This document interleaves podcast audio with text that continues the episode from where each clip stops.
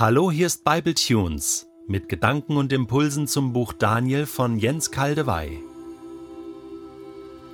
Heute lese ich keinen Text vor, sondern in diesem Bible Tune möchte ich die bisherigen Erkenntnisse aus dem dritten Kapitel des Daniel-Buchs noch vertiefen.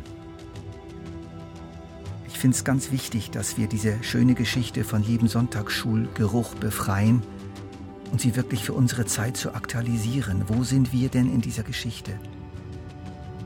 Es gibt immer noch Nebukadnezars, viele. Es gibt immer noch goldene Statuen, viele. Es gibt immer noch Feuerofen, viele. Es gibt immer noch Menschen wie Schadrach, Meshach und Abednego, leider nicht so viele. Nebukadnezars goldene Statuen und Feueröfen sterben nicht aus.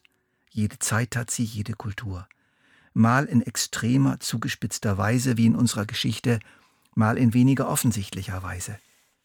Die gute Nachricht lautet, auch der vierte Mann taucht immer wieder auf und mischt sich immer wieder ein. Wo sind die goldenen Standbilder heute? Wir brauchen Beschreibungen eines goldenen Standbildes in seinen heutigen Formen.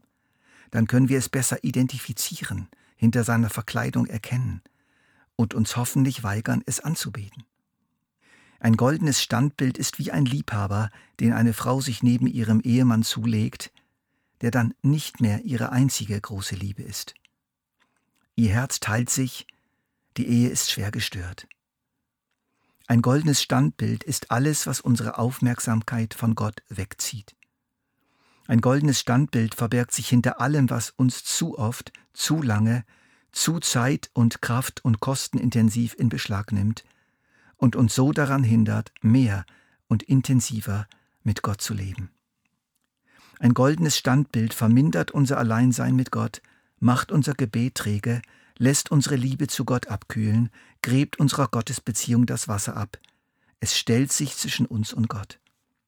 Ein goldenes Standbild entzieht unserem Leben Zeit, Geld, Aufmerksamkeit und Energie, ohne dass wir dadurch reifen und wachsen würden. Es gibt für den Augenblick Lust, Rausch, Vergnügen, aber langfristig lässt es uns völlig leer ausgehen und wir machen sogar noch Schulden dabei.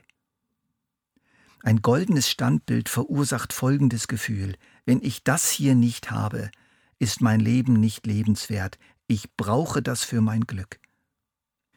Ich möchte euch nun einige Beispiele für heutige Standbilder nennen, die uns so in ihren Bann ziehen. Die nackte Frau, auf welchen Kanälen sie uns auch immer begegnet.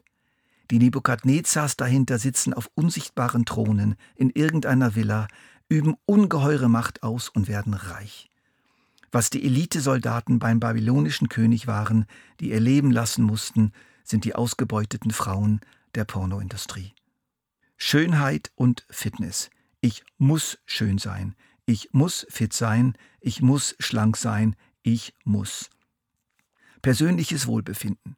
Es muss mir gut gehen, ich muss Glückserlebnisse haben, ich muss etwas Besonderes erleben, ich muss meinen Lebensstandard behalten, ich muss geheilt werden, ich darf keine Depression haben und keine Schmerzen.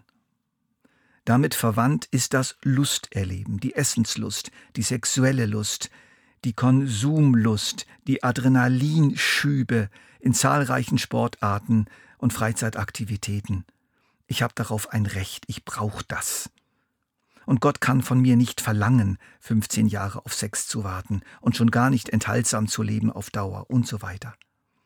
Ich nenne aber auch Erfolg, Karriere, Fortbildung, Ausbildung, meine Firma mit ihren Ansprüchen und sogar die Gemeinde, die Familie, der Ehepartner können zum goldenen Standbild werden, wenn ich von ihnen abhängig werde und mein Lebensglück von ihnen abhängig mache und nicht von Gott selbst.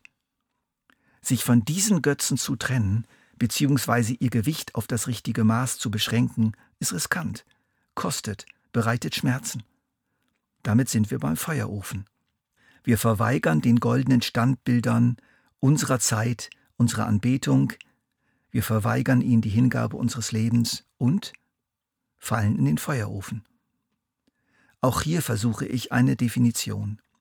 Der Feuerofen ist der hohe Preis, den ich dafür bezahle, wenn ich Jesus konsequent und kompromisslos nachfolge.